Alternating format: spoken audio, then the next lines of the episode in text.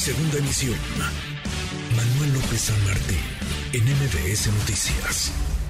Le agradezco al maestro Fausto Pretelín, analista internacional, que nos ayude a comprender la crisis política que se vive en el Perú y cómo es que se le puede poner pausa a una relación como diplomática como la que han tenido siempre muy cercana México y el pueblo peruano. Maestro, buenas tardes. Gusto saludarte, Guille. ¿Cómo estás? Buenas tardes. Bien, bien, maestro. ¿Se le puede poner pausa a esta relación? Bueno, en el, digamos que en el argot de la diplomacia o en los conceptos diplomáticos no existe esa palabra.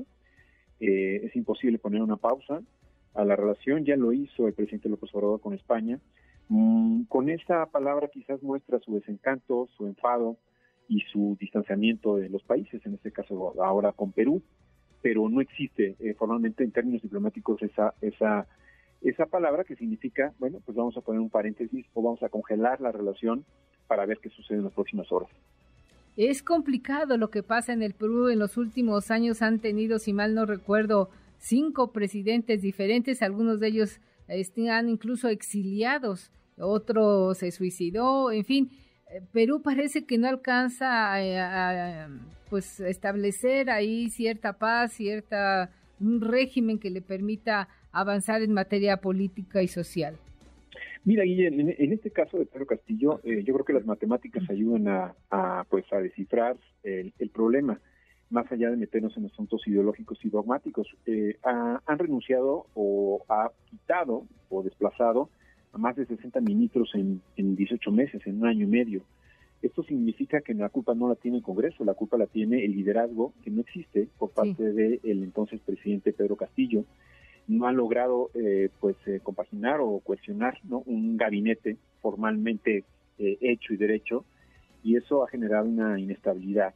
el segundo elemento, Guille, yo creo que es el tema de la corrupción. llegó hace un año y medio precisamente con un eh, voto cuyo concepto o cuyo contenido era rechazamos la corrupción, rechazamos a los partidos políticos, porque el Castillo no es nuevo. Eh, digamos que la, inestabilidad de Perú comienza desde que sale prácticamente Fujimori, que también está en la cárcel por corrupto y sobre todo por haber eh, sido pues operador, ¿no? De una de una campaña en donde se utilizó la violencia.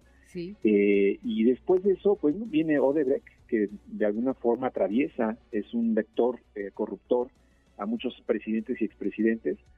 Eh, viene Toledo después de, Fujimori y a partir de Toledo viene la caída como fichas de dominó de varios presidentes. El presidente López Obrador decía que no está de acuerdo con la constitución de, Perú, es decir, no está de acuerdo con unos artículos que hablan de, de la moción de vacancia, es decir, es una salida de emergencia que tiene el Congreso para sacar a los presidentes del gobierno.